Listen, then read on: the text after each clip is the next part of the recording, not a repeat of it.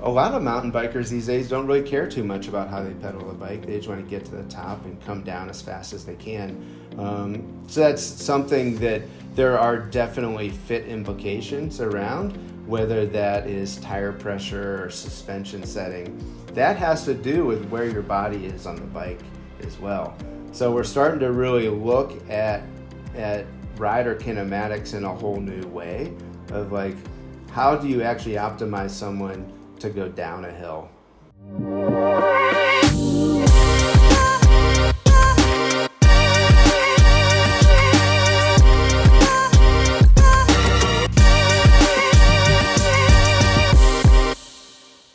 Hello, everyone, and welcome to another episode of the Fever Talk podcast. My name is Maggie Rochette, and on today's episode, we'll talk both about business and about performance and how to optimize performance on the bike. Because our guest, Todd Carver, is one of the co founders of the Retül Bike Fit system.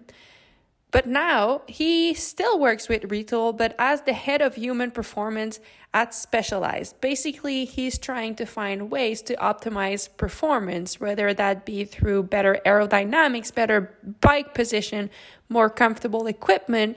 And we also talk about the off road side of, of things. So it's pretty common nowadays to have a fit for your road bike because we know that aerodynamics and efficient position can make a big difference there. But mountain bikes, cyclocross bikes, gravel bikes, there is something different to the fit in those discipline and it's just as important. So Todd talks about that a lot with us today. For those who don't know, the Retül bike fit is a very elaborate way to make you more efficient on the bike. So they take measurements from how flexible you are, how you're able to move, what are your goals, and then they create a fit that is the most efficient for you to perform in whatever you're trying to achieve. So, anyway, you'll hear a lot more all, about all of that in this conversation that I had with Todd Carver. Thank you for listening, and I'll see you guys at the end of the show. All right. Well, Todd, thank you for thank you for joining me today. Um, where where are we chatting from? Like, where are you now? I'm I'm in the Boulder office, so in Boulder, Colorado. Cool. Um, mm-hmm. I guess like just to start and give an idea of who you are to the people listening. Can you? I mean, I could try, but I'm sure I wouldn't be as precise as you could. So, can you describe yourself for us, please? Yeah, I think so. I guess let's just start with the objectives. I'm the uh, human performance manager here at Specialized Bicycles.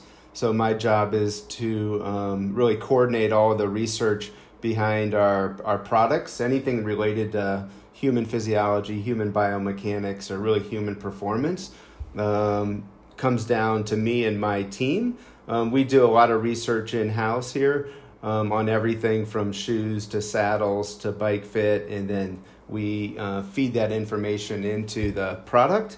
Um, and we also collaborate with a few universities across the world for some um, some of our bigger projects. Um, so I've got a small team. We're based here out of Boulder um, but we work globally. Cool. Um, yeah, so I mean, I and, I guess that's where I met you too. When I came for Retül Fit in Boulder, that that's where we mm-hmm. met, and I was really, I was really interested when I learned that you were actually part of the group that part of the founders of the Retül Fit system. So I'm mm-hmm. just curious, like, for, if we go back a little bit, where does your mm-hmm. personal connection to cycling come from? I've, have you were you a rider all your life, or where does that passion for the cycling? Because I know you studied science, bi- biomechanics, mm-hmm. but like the cycling part, where does that come from? Yeah, it started well before that. So when I was 20 years old, I moved to Breckenridge, Colorado. So that was in 1992. Um, so that's where I started to mountain bike uh, mainly in the summer times around. I mean, I moved there to ski, let's just be honest. And then I, I like to say I stayed for the bikes. So I got into mountain biking really big in the early 90s and I started racing on the amateur level. Um, so just around the state of Colorado. And that was really a great way for me to, to see the state. And, um, but I really found myself just getting more and more into the sport of mountain biking. Um, and after a few years, I really saw. I mean, that was really when the sport was really growing here, and people were really getting really fast on the bike. and I saw it really took took a tremendous amount of devotion, right, and a tremendous amount of commitment um, to be a top level rider. And that's where I started to really go a little different way. I love to ride, but I wasn't willing to really commit my whole life to be a professional rider. Not that I really could have anyway, but I felt like I could have given it a go. But I decided to go a different way. So I moved down to Boulder in 1997 um, to start my academic career. And I was really interested in learning more about the physiology of the sport. Mm-hmm. So um, I did a couple of degrees here at the University of Colorado in Boulder. Um, and around that time, um, we were really just trying to understand performance. So we started with the obviously I learned the fundamentals of like how the body responds to exercise, you know, from VO2 max to your a mechanical efficiency to your lactate production but what we were really interested in applying that towards was what really makes a winner, what really separates out the people that are winning bike races from the people um, that are not winning bike races at the top level. Hmm. Um, so I started my work in the Applied Exercise Science Lab, and that's when um, power meters came out. Okay. Really, I mean, I think they were out a little bit before that, but that's when a lot of people really started to use power to affect their training and to get better on the bike. Um, and from that, it's like we really started to boil it down to what predicts performance at the top level of the sport. So in a homogenous group yeah. of riders. Yeah, because I'm curious. Like the, the main question you guys were asking, like what's was what separates the winner from the people who don't doesn't win. Yeah. Um, so what what were some of the things that you found and then like I, I, guess it brings us to what you were just about to talk about like what are some of the things that yeah i guess what, what were your findings there i think what everybody thought was more power more faster right like yeah. just put out more power but what we started to learn from our studies was that wasn't necessarily the case um, like on a hill it really comes down to the power you generate relative to your body weight mm-hmm. right so the power to weight ratio um, that term was coined along some of our research. Um, but that's tricky, right? It's like it's there's a lot of factors that go into telling a rider when to lose weight and when not to, and if that's healthy or not. Mm-hmm. Um, but what we started to really focus on was time trial performance, okay. where we learned through a lot of our work that it once again it's not the power you can produce; it's the power relative to your drag ratio. Mm-hmm. Um, so we developed a method um, to quantify aerodynamic drag in the field with a power meter. And then we ran study after study to find out who was winning the time trial, who performed the best, and was, what was it related to. So that's where I really started to get into body position on the bike. And what we saw from some of our studies were it wasn't the most powerful rider that was winning the time trial. It was it was the most it was the person that had the best power to drag ratio hmm. Oh, that's really interesting and back then that was a completely new finding i guess you know i, I bet i bet it wasn't before and and and now like that, that's the racer in me thinking about that but i'm just curious how I, I didn't plan to ask that but i'm interested um, when you do a research like that how do you take into account like the mental aspect? Like is it like by doing it with the same rider mm-hmm. all the time like changing position on the same rider or like you know because sometimes like the mental aspect mm-hmm. of an mm-hmm. athlete can impact the results as well so how does uh, like in science in science how do you take that into consideration that's the fuzzy side of science, I hmm. guess. But that it's definitely an emerging field. But I mean, I chalk that up to, to coaching, right? Yeah. And really sports psychology of like how do you actually get a get an athlete to leave it all in the course and really give it their their true effort because yeah. we've all crossed a finish line before thinking, wow, I didn't I have something more, right? I didn't leave it all out there for one reason or another. Maybe your head wasn't in it. So that that's definitely a whole nother side. But just from the pure aerodynamic side, one of the cool things we learned was um, it's not just about your frontal surface area on the bike because hmm. that's what a lot of riders were doing right it's just like lower the handlebars as low as you can therefore i'm really aerodynamic and i don't have to produce as much power in that position but we were actually finding the exact opposite in hmm. that sometimes if you would actually bring a rider's handlebars up it allows them to actually t- drop their head more and narrow the shoulders. So it was really counterintuitive at the time hmm. um, that to optimize your aerodynamics, you actually had to change your body position in in the way that isn't intuitive. Yeah. And oh. really teach a rider a, a technique of like how to hold their posture on a bike so that they're as fast as possible. Yeah, because that's another factor. I bet if you're not mm-hmm. comfortable enough, like you won't hold that super aero positions. You have to find a way to like both mm-hmm. be comfortable enough to be aero, right? That's right, and to be uh-huh. able to hold it. We always say it's like it's not very aerodynamic to sit up. Yeah. So that's if your position is too aggressive and it's beyond your body's limits of being able to hold that, um, you're you're gonna have to do what you huh. you have to do to pedal, right? So that's yeah. usually sit up. Okay, so so now if we if we go back, like we're at the point where you guys are finding, yeah, like that that aerodynamics and the, the ratio of power and drag like that's what makes mm-hmm. a rider better and that's where you start being really interested in in body position on a bike mm-hmm. Um, mm-hmm. and from there like where because where does the idea of Retül start? So I think initially, am I right that initially you were working at the specialized body geometry fit system, and yep. then eventually you moved on to create and build Retül. So can you talk a little bit about that? Yeah. So really, there's a there's a lot of time in between there. So. I did end up leaving or graduating from the University of Colorado with a master's um, in physiology and for a job. So there was a okay. job opening at the Boulder Center for Sports Medicine, um, which was a very um, kind of elite, one of a kind sports medicine institute here in Boulder.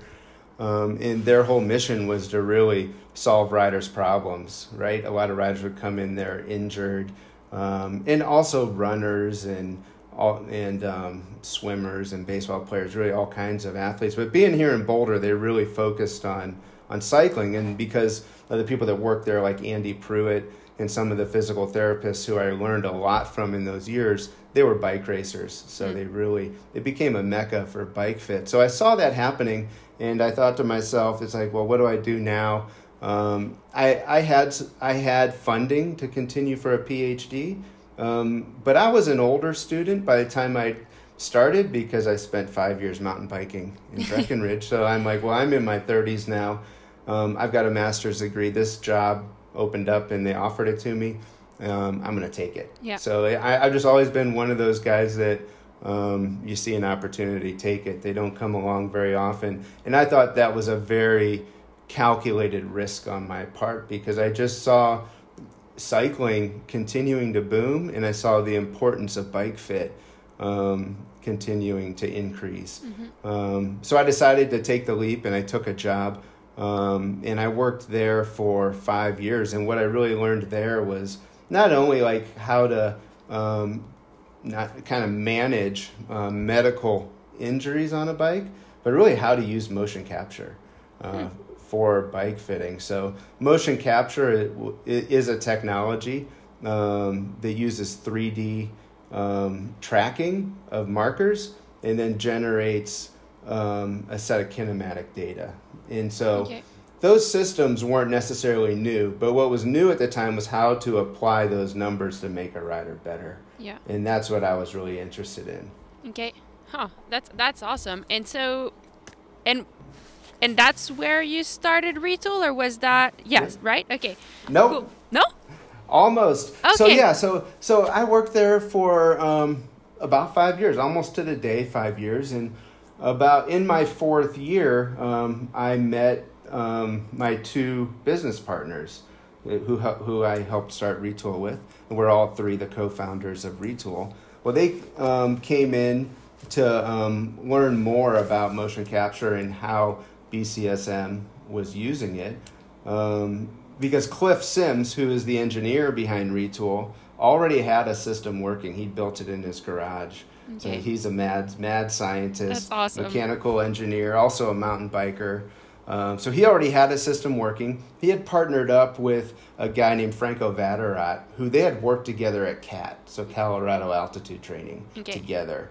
Franco was more, or is a specialist in, um, you know, marketing and sales and um, really business development. Okay. So they had a system. They came in to really kind of learn more from BCSM, but at the time, um, you know, a lot of the people there weren't really interested in partnering with them. Um, however, I was young and I was kind of ready to go, right? And I kind of saw a, a, another huge opportunity emerging of like, we had all these people flying in to Boulder to get 3D bike fits hmm. at Boulder Center for Sports Medicine because they couldn't get them at home. Yeah. Right? So you think back to why and a lot of the people who came in they would always ask me why did i have to come all the way here to get this? And i would go through the list like well the system's too expensive it's too hard to run you need a master's degree in biomechanics to analyze this stuff so therefore you have to come here. Yeah. but in the back of my head i'm thinking well you could definitely remove all those barriers. And when i met cliff and franco they had essentially done that. Hmm. so they had made made a system that was affordable at the bike shop level um, and didn't require a lot of post processing of the data. Hmm. But what they were missing was how to use the numbers. Okay. Right. So someone to come in and actually develop the model for how would you do a bike fit with this technology, technology, and that's where I fit in. Wow. So, so we worked together. We worked together a little bit, and then um, at a certain point, I went to my boss and I was like, "Hey, I really want to take this new opportunity." And at the time, I started working on it at night but I just had to kind of step away from some of the work I was doing with body geometry fit okay. at the time in order to do this. Um, yeah, I um, mean, I guess yeah, it's cool because basically what you guys did is bringing this incredible system technology to everyone. Basically, that right. was that was the that was the the general idea, right? That was the that was the entire idea. Yeah. Um, so yeah, that's what we did. Um, so we set out on a mission. So ba- well, basically, we all quit our day jobs after a while. Yeah. After we started to gather some steam, and we signed a team. Um, that in 2007, Slipstream Sports formed a road team. Mm-hmm. Jonathan Vaughters was the sports director, and um, we got the deal to do that fit camp. After we did that, we started to grow pretty rapidly, and so we all kind of went um, all in on this company. Our mission was really to build build it, build up the brand over five years and partner with a bike company. Wow. Um, so so w- yeah, we actually knew at that time like we couldn't do this all on our own. Yeah, and, and what were I mean, was it hard initially to educate the mass of people about why it was important to get a bike fit and what like why they needed a bike fit was that like one of the barriers that you saw because I, I i i guess like I think a lot of people yeah. want like I want to be faster on my bike. I'm you know people want to buy stuff. So like I want to get a better bike or I want to get a better set of wheels or whatever it is. So was it hard to educate people on that on that front like how important it is? And if and if so like how were you able to break that barrier? Yeah. Well, you know, educate yes, it two things. You had to um, convince the rider they needed a bike fit um, and that was really our, our whole target was to really um, speak to the rider about what a bike fit can do for you. Um, and then our other job was actually to sell fit systems to retailers. Mm-hmm. So through our connection with athletes and through the work we were doing at the top level of the sport, mainly road racing and triathlon, um, we were able to generate um, some steam at the rider level, and then the shop started asking for it. Okay. And like, hey, how do how do I get a Retül system? Because I've got a lot of road racers and triathletes that live here, and I would like to start helping them with their fits. And was there was it with Slipstream really that you guys like kind of had that breakthrough that people started knowing more about Retül? And was it like was there a good story you know about I don't know, like one rider that maybe had a bad season because they were injured and then they had a fit and then come back and like win everything. Is there a story like that that happened to help put you guys on the map? Well, you wish there was, but there was. I mean, amongst those teams, there were there was definitely some little stories there. But I'd say the big one, the breakthrough, that certainly was one of our breakthroughs. Our first breakthrough was with Slipstream, and I remember my first fit I did was on on um, David Zabriskie, okay. and I, am sure a lot of people aren't going to know who, who, he is, but at the time he had just won the time trial in the Tour de France the year before, or the prologue I think it was. He was on a Cervelo, and now he was coming to Slipstream, and our job was to put him on a felt. So we actually had to take his body and transpose it from a Cervelo to a felt and then test it in a wind tunnel. So that was the first Retül fit I ever did. Wow. Um, and if you know Dave Zabriskie, you probably know it's a pretty fun session to do because the guy is super. Pa- he's not only super passionate, but he's really a funny guy. Okay. So he he, he made it a a um, a real good time. And at the end of the day, I think he um, the level of the work we were doing was something that couldn't be done um, without something like Retül. So he was really into it Wow. right? So the way we measured the body, it was important because on his Cervelo bike, he had a different saddle and he had a different handlebar, different cockpit and extensions so, in a, than he was going to have on the felt. So it, it was important to look at his body in space rather than to look at the two bikes underneath him and really try to get that body into the same place.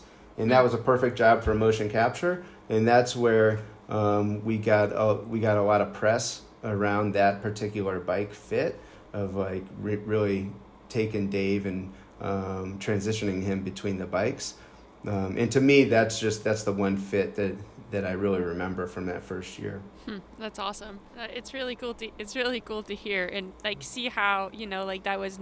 Yeah, I don't know. I just it's it's cool to see like the part you played in cycling history in that way. You know that Mhm. that's pretty exciting.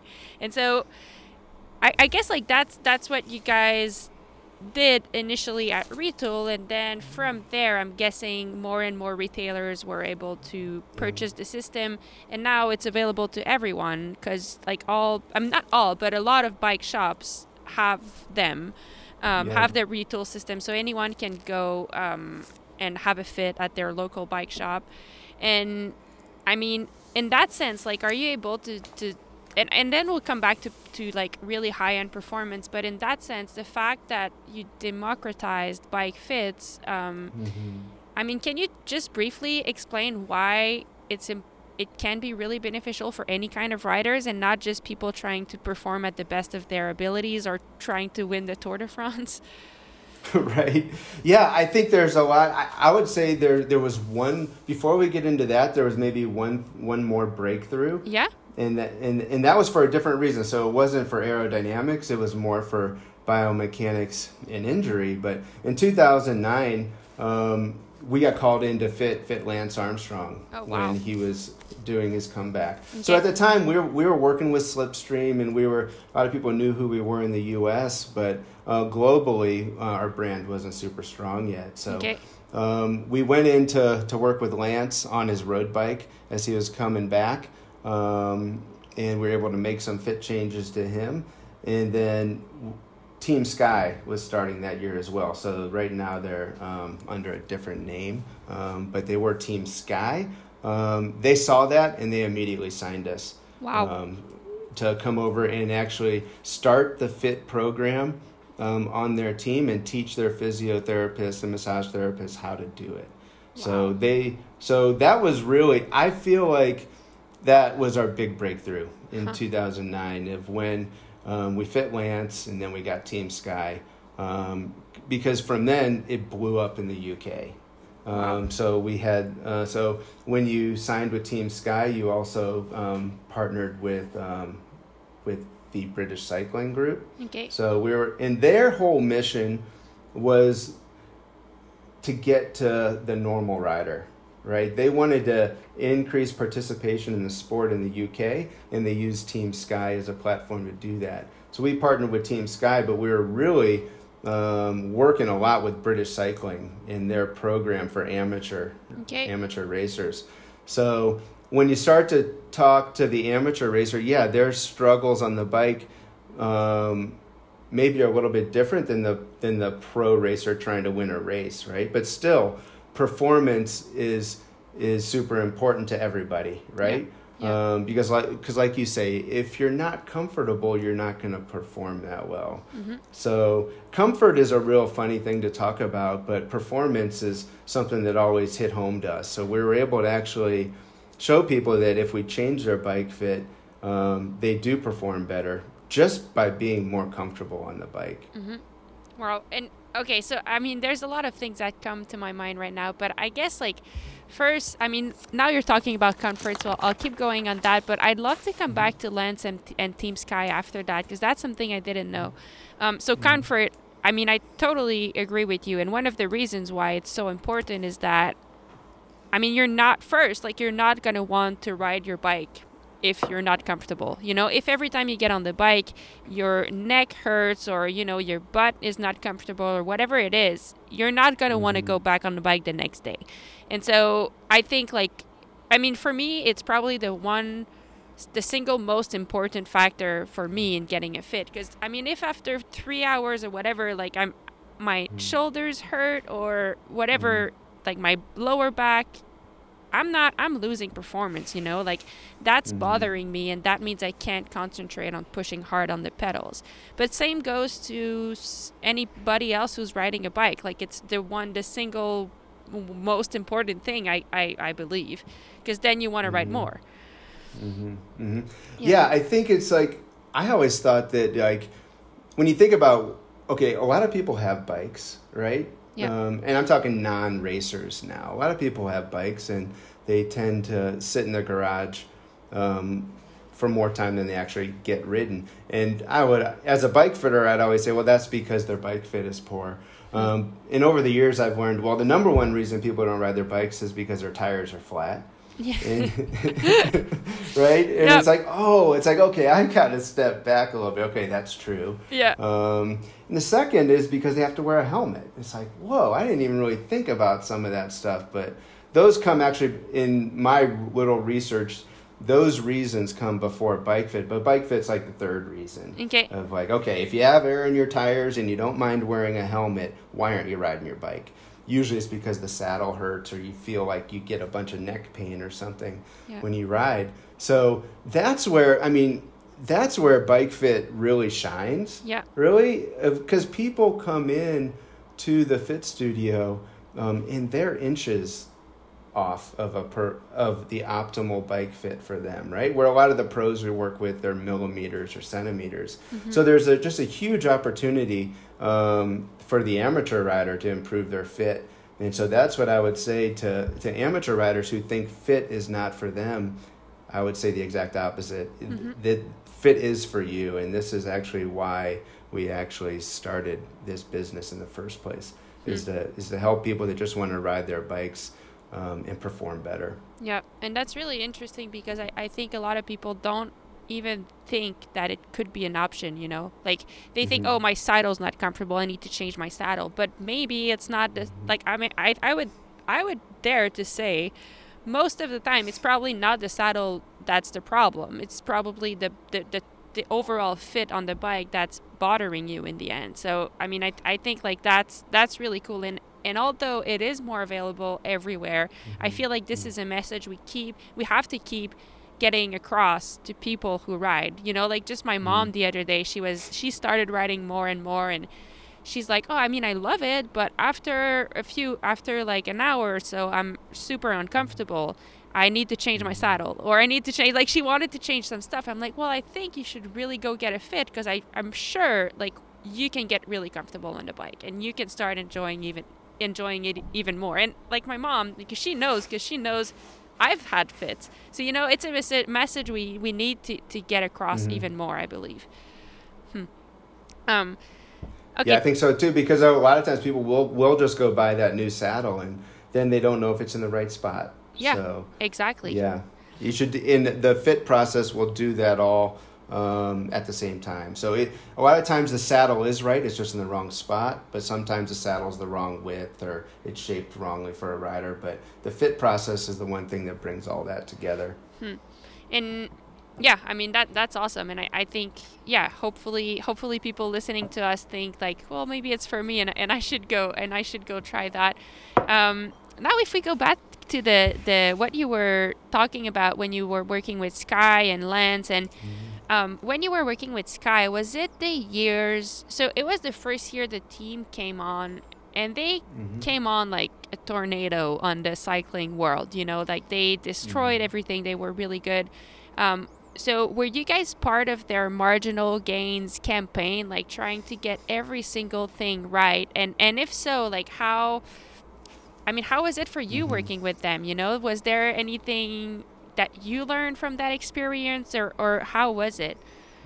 Yeah, it's like I think we were part of that marginal gains um, endeavor for them, and that was the really what they based the whole team on. Is if you can actually focus on all the little things that leads up to a big gain. Mm-hmm. Um, so I think yeah, that's true. Um, the other side of that, right, is like no, everyone's got one big um, bottleneck, hmm. right? So kind of you got marginal gains people on one side, and you got the bottleneck people on the other, and it's it, it depends on the rider, right? Is whether they just need to work on a bunch of little stuff or if they have one huge bottleneck. Yeah. Um, but what we found with working with them and with their with their medical staff, um, one of the guys on the team, his name was Phil Burt, and he had a he had a saying that um, there's two types of riders on his team, and that's the micro adjuster and the macro absorber.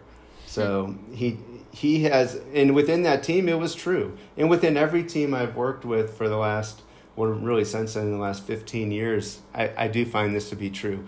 There are some riders that can ride someone else's bike and not even really know the difference and if they do know the difference it doesn't really bother them okay. and so their saddle height can be within you know three three millimeters ten millimeters up or down um, and it doesn't really matter. They can get along just fine.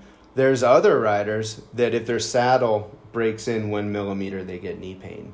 So that would be called like kind of a micro adjuster who of which bike fit is is super important to them.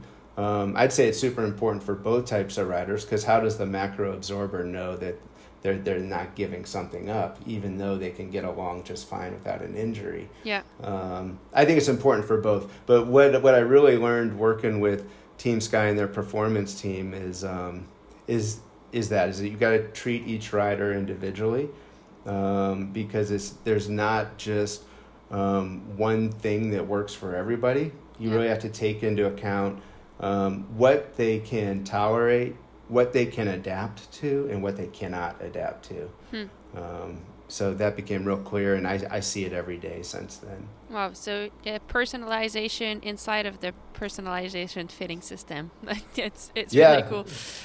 That's right, because I think what everyone thinks Retül does is like, well, you just put these markers on and then you adjust the fit until it's at one number, mm-hmm. right?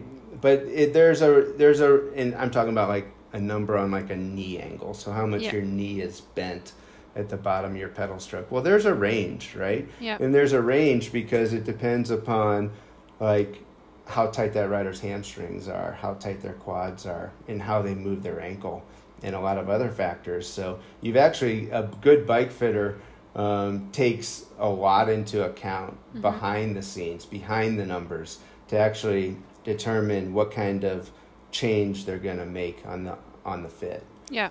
Yeah, and that's true. I mean, I remember when I did some fits at Retül, like I was surprised initially to see how how much my flexibility was tested, you know, in so many ways. Like my arm my like my even my arms, like how I could bring my arms mm-hmm. up to my head and how I could hold them in a certain position and how my quads mm-hmm. or my hamstrings are tight and I never noted. I mean, I never thought about it, but I guess it makes so much sense because then, like, okay, may, maybe these are things I can improve upon, improve upon to have like maybe a more aero position. But while I'm there getting the fit, like this is the reality of where I am now, and so this needs to be taken into consideration right now, I guess. That's right, and that's what. So yeah, good fitter is doing all that in real time and that really speaks to how bike fit changes like as your body changes your fit needs to change mm-hmm. so things like flexibility um, weight gain weight loss um, injuries really come into play um, and it's really and that's one of the exciting things in our field now is there's there's new ways to determine how flexible you are and how mobile you are mm-hmm. right through like um, the apple AR kit on, on the new iPad that can actually track. You can actually stand in front of your phone or your iPad now and, and see where you are flexible and where you're not wow. and where you might have problems, right? So fitters are starting to use that technology, but the way I look at it is like riders have that technology at home, so we need to start to uh, use that so we can actually get to more riders than we are now in our in studio type fit sessions. Right? There's tools at home, and as especially in the post pandemic era here, is um, people are doing more and more at home. Hmm. It's going to be really important for Retül um, to provide more of those services so Okay. we can grow grow more. Huh. Well, that's interesting. And and then I mean, then what about the type of riding that we do? Does that influence the the way you fit? So we talked a lot about road riding or about time trial, but when it comes to off road, like mountain biking or cyclocross, I Mhm. I bet there's other things that come into consideration, like maybe. I don't know, like not having too much weight on the handlebar so you don't like, you know, so you can control the bike better or, or things like that. Like, can you talk about that a little bit? Like how it differs for off road riding? Yeah, I think the big um, the big new discipline. I let's talk about trail mountain bikes, right? It's Yeah. like we always fit for cross country mountain bikes and cyclocross. I think comes into that as well. It's like yeah, you're not on pavement anymore. You might be on sand or grass or gravel or whatever. And then mountain biking, it's like wow, it gets pretty crazy, right? But with the new trail bikes. Um, there's a lot going on with mountain bike fit and i feel like we haven't really reached that group of riders yet. So that's one of the big focuses for Retül. Huh. in the in the next years to really learn as much as we can about the trail experience Yep. and actually be able to, to help those riders as- as well. But i do think some of the fundamentals are the same. Mm-hmm. However their challenges are drastic. So when you talk about, I mean, you look at what some of the riders are doing now, right? Like going, the trails are different Yeah. than they used to be five, ten years ago. They're more aggressive, and because of the technology on the bikes, we're able to go down them much faster. So downhilling becomes a huge focus um, beyond just pedaling the bike, Yeah. right? And to the tune, I think of a a lot of mountain bikers these days don't really care too much about how they pedal the bike. They just want to get to the top and come down as fast as they can. Yeah. Um, so that's something that there are definitely fit implications around, whether that is tire pressure or suspension setting. That has to do with where your body is on the bike as well. Huh. So we're starting to really look at at rider kinematics in a whole new way of like how do you actually optimize someone to go down a hill Yeah. as well as go as go up a hill. Huh. And that's totally new. That's really interesting. Yeah. I, I'm interested to hear what, what comes out of that. And then when it comes to cross country, I think that's, you probably have to take that into consideration a little bit, don't you? Yeah. Like, because pedaling, yeah, you want the same effic- efficiency as you have on the road, but then mm. maybe, like, I mean, for me, for example, like, I know if I have too much weight on my handlebar in cyclocross, I mean, and then I do like all these tight turns, I, you know, it doesn't work. Like, I, it, I have no uh, agility. So, like, how, how does that work? And Yeah. then, do you have like, is there, i don't know, do you have like a fit that you've ever done with a pro mountain biker or cyclocross racer that comes to Mhm. mind that like can illustrate that? Yeah, I think it's um, it's a compromise, right? That Yeah. I mean, and things like dropper posts really help us to so it doesn't have to be a full compromise, especially in mountain biking. But you know, yeah, we do fit a lot of mountain bikers, and I, I would just say it, without like throwing too many names out, like of the we had four U.S. Olympians this year on the cross country mountain bike team, and all four of them have come through Wow. um, the Boulder office for fits in the last year. Oh, and they didn't all ride ride specialized. So Mhm. we do fit we do fit a lot of athletes that are not on a specialized team. Obviously, we focus a lot on the specialized teams, but we actually fit all four of the mountain bikers this year, and Okay. um, and yeah, it's like definitely the f- focus is on climbing efficiency uh, and descending, Yeah. right? And those two things um, you need to compromise. Uh, not compromise. You need to adjust the fit so that you can try to optimize both. Yeah. Right. But at the end of the day, it's it can be a compromise. Oh, that's interesting. Cool. Um, okay, I want to talk a little bit about what's coming up, you know, because so now you are the head of human performance. So mm-hmm. we talked a lot about bike fits, but are there some other things that you are working on currently in terms of human performance or do you feel like there are things that i mean you talked about trail bikes which is really interesting but are there other things mm-hmm. that you feel like as an industry we need to improve upon or need new technology like what what what are what do you see you know yeah it's like well i mean first of all the my a big focus of my job is to make better product through our fit knowledge so okay. we have all this fit knowledge um, so the big focus is translating that into into better products. So better saddles, better footbeds, shoes, um, gloves, mountain bikes, whatever it is. Um, so that's definitely a big focus, and I, I say I spend most of my time now um, meeting with product teams to deliver mm-hmm. them research results okay. or or fit results, so that they can inform their the design of their new product. So yeah. we work a lot, obviously with the body geometry uh, crew at Specialized, um, we we work daily with them, and they're here in Boulder as well. Hmm. So we have a re- real nice um, process by which we do fits, do research, and turn that into into better fitting product. Yeah. Um, From from the fit side, from the Retül side, um, I think our big area of focus now is getting to more riders. Like there's more and more riders every day. It's the golden age of the bicycle right? Is um, mm-hmm. is what Mike Sinyard always says, um, and I believe him. It's like there's more and more riders. So how how do we get more involved in their journey? Yeah. So I do think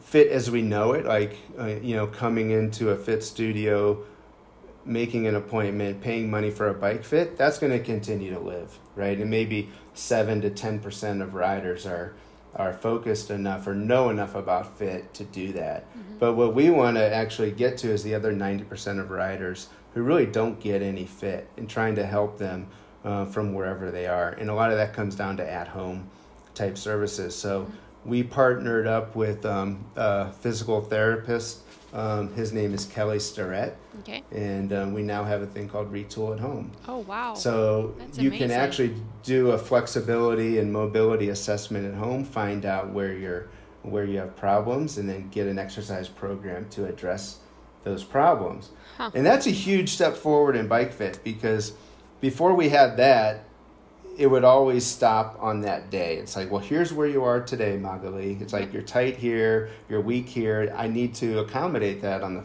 on the fit. Yeah. So here's your bike fit. See you later. But there was never any homework for you of mm. like now if you actually go home and start this exercise program and work on that problem, we can actually improve your fit some. Mm-hmm. So through these things like Retül at home, um, we can actually give riders homework to improve their bodies. Wow. And that affects their fit. And also, um, a big problem a lot of riders have is sizing of things. So, you want to get a new bike, or you do you want to buy a new. no clue. Yeah. You have no clue, like what size bike to get or what size saddle to get. Well, we now have some at-home solutions for that too. Okay. So th- through um, the specialized website, you can get to sizing for things from saddles to footbeds to bikes, and that um, you can do right from the comfort of your own home. Wow, that's I mean that is huge. So so many more people can have access to basically a better ride, you know? Like that's, that's right. I mean as simple as that, but that's so I'm sure it was huge to get there, but it's so cool that you know, like ev- it's it's democratizing is that I don't know how to even to pronounce it. I'm not not my language, but make, making it available to everyone. That's that's amazing. Right. Uh, cool. Yeah. So that I I bet that's a yeah that's a big big focus for you right now. Um, and yeah, I guess like what now that we wind down a little bit. Um, mm-hmm I mean, this podcast initially is about passion, and I can see talking to you that you're really passionate about it, and it's been a long time, you know, passionate both mm-hmm. about mm-hmm. the science of it, but also about the riding aspect and the cycling and the technology. Um, I'm curious, I guess, what do you love the most about what you do, and what keeps you coming back?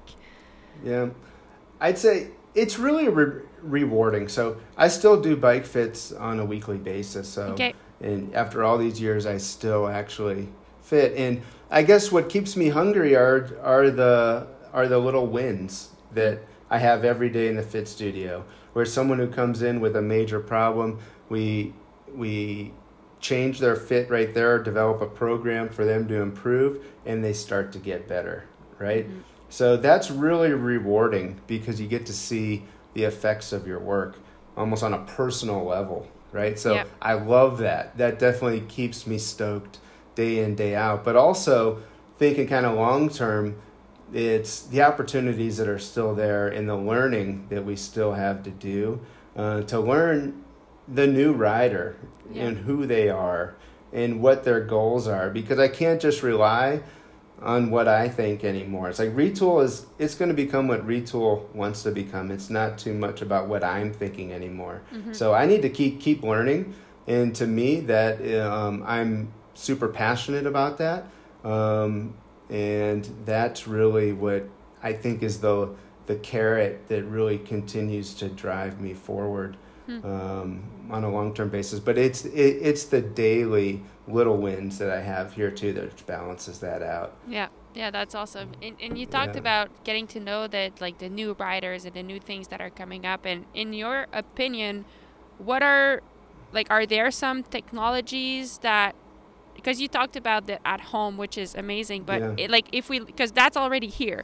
But if we look in the future, are there some, like, what are some technologies or breakthrough that you'd like to see in the cycling industry or the human performance industry that you feel are not quite there yet, or like that that you'd like to see happen? I think um, starting to understand metabolic efficiency a Okay. little bit more. I mean, obviously the at-home stuff is super important to like kind of get people to a basic level, but at the high level, what, uh, something we've been doing for a while and we're still continuing to learn is what affects your metabolic efficiency, right? And it's the same thing with uh, as was with motion capture 15 years ago was well if you want to know your efficiency it's very hard for you to measure that you have to go into a scientific lab and you actually have to breathe into this mask and you have to pedal at a certain power output and they're pricking your fingers and plugging your nose and Yeah. it's a, it- it's an awful test right but it gives you great information Yeah. so, and when I look at like what are what tool could I use now in my daily fit process that would help? It would be that. Hmm. But in its current form it doesn't work because it's too expensive, it takes too long, it's too much of a commitment from everybody involved. And Yeah. it really only, only works for the professional riders. Okay. But what if that could work for everybody, right? So if you Yeah. could get some sort of an indication from you on your bike, what is the most efficient position for you, Oh yeah, I see right? what you it's mean. like yeah. it's like I I certainly think um, that's a huge opportunity moving forward. Huh. Interesting. Well, I hopefully hopefully Mm-hmm. we get to see it in our lifetime. But at the pace things are moving, I feel like that that will come. Um, awesome. Well, I guess I have one more question, but that's the same question I've asked everyone on the on the podcast. But before we do, like, I'd like to kind of wrap up. I mean, for me, what some of the takeaways I, I'm taking from this conversation is that, and I hope that's what people take away too, is that a bike fit is for everyone and everyone can benefit from it whether you're trying to win the Tour de France, win the mountain bike Olympics or just trying to enjoy riding your bike. Um, and you've mentioned some of the tools that are av- available to people. So the Retül Fit is available is available to at some bike shop, some dealers. Um, I know the one we have one right at home, just around the corner, um, and online now for people to do it at home. Can you tell us where to find this online? Yeah, you can um, find it at retul.com. Um, click on Find a Fitter, and it will find um, the fitters around you. Sweet. And then, um, it's- and so those were my takeaways. But is there something else that you would like to add? Something, some things that we didn't talk about, or something that you'd love people to to to take away from this? Um, yeah, I think uh, just in closing, I, I would just like to express gratitude for the fact that Retül is still here, and, and that is because of Specialized, right? Okay. Um, as a bike fit company, we knew from day one when you go back to me, Cliff, and Franco sitting in a room plotting out what we were going to do. We knew um, we had to partner with a bike company, and Okay. I always had my eye on Specialized because they invest so much in the rider Yeah. and providing performance benefits to the rider. So we've been with them now for almost nine years, and they're just continuing to grow their investment in areas that'll benefit the rider. So I guess in closing, I would just say, I mean, Retül is great, but it's going to become even greater because of the partnership we have with a com- great company like Specialized. Hmm. Yeah, that's interesting. And and as a, I guess like for you to you feel like to to reach the um, the dream that you had as a business, you you needed that um, hmm because because of the reach that they have, or like what what was it? I think it's to keep. I mean, bike fitting in and of itself, as a bike fit company, is not hugely profitable Okay. um, because you're actually trying to get equipment into the field at a at a at a price people can afford, Mm-hmm. right? So, and to help riders, you need to have equipment in the field. So, at the end of the day, um, if you're just a bike fit company, um, it's hard to actually grow your revenue a lot um, and your profits. Um, however, when you're involved with a with a bike company, um, it can be used as as a spoke in the wheel of success, right? Mhm, Totally. Um, that it doesn't need to make money. Yeah. Uh, the bike fits. I it. I mean, if it breaks even, that's a great thing. But the whole goal is to actually, it's an investment, is what it is. It's an investment in the rider. So, um, companies like Specialized can just afford to do that. Mhm. They can afford to do the research, and be, and then they uh, benefit hugely because we end up just making better products for the rider. Yeah, I was just gonna say, like in the end, it's pretty cool because with that partnership, I mean, not only are you helping people with just the fit, but by improving all the products, like we're all benefiting. You know, everyone who's Yeah. riding a bike and using the, those products are using better products now. So it's kind of a win-win. But it, it is cool, and I, I, I love that you said that. I, I agree that fr- from the experience I have working with Specialized, they do put a lot into their riders, and I've been hmm. part of some conversations about new bikes that we're creating, and it's crazy for me to hear, like to to witness the amount of information that they try to get from their hmm. riders and the amount of feedback and they really want to make the best product. So it's really interesting and i, I yeah i love that you shared that. Thank you um, all right, so now for my last question. It's the same for everyone. The, the podcast is called Fever Talk, and fever is my way of expressing my passion. So sometimes I'll like, cause it's it's powerful, you know. It feels like more than just loving it. Um, and so since we're talking about bike fits, I'll tell you one of the things that sometimes give me fever. When I'm doing Mhm. intervals and I feel like my pedals are j- like I'm you, you know sometimes when the feeling when you're over your pedal just like Mhm. so much you feel like you have so much power and you feel like you're going fast and the right muscles are firing and it's just such it is such a good feeling. Um, so s that's one of the things that gives me fever. Um, so now if i ask you what gives you fever? Mm-hmm. Oh, from yeah, I mean, I would say from a, a rider point of view, when I'm out on the bike, um, yeah, it's it's when you're going fast and not trying that hard, right? It's Yep, like, yeah, yeah. You're like, oh, something's working. I've I've done something right, you know. It's Yeah. like it's like because we all have those feelings where it's like, oh my gosh, it's like I'm I'm working so hard and and you're just getting dropped, right? Yeah. But it's then there's those certain days where whether you're just riding by yourself and you're looking at your Strava or whatever, you're like, wow, that seemed pretty easy and that was my best performance, right? Yeah. So that gives me fever is like so eh, I'm 50 years old now, so it's actually to keep for me it's like I just need to keep keep riding. Yeah. Keep training, right?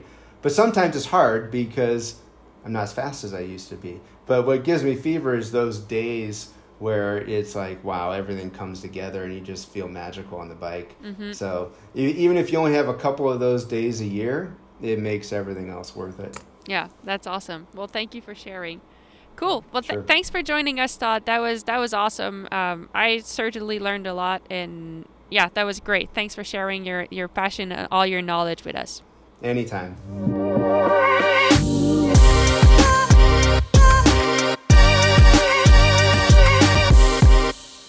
And that's it for today's episode. Thank you so much for listening. Thank you to Todd for sharing all your wisdom and knowledge with us. I hope it made you guys um, excited to ride your bike and hopefully optimize how comfortable you can be while riding. That's it for me. I'll see you guys next week. Bye bye.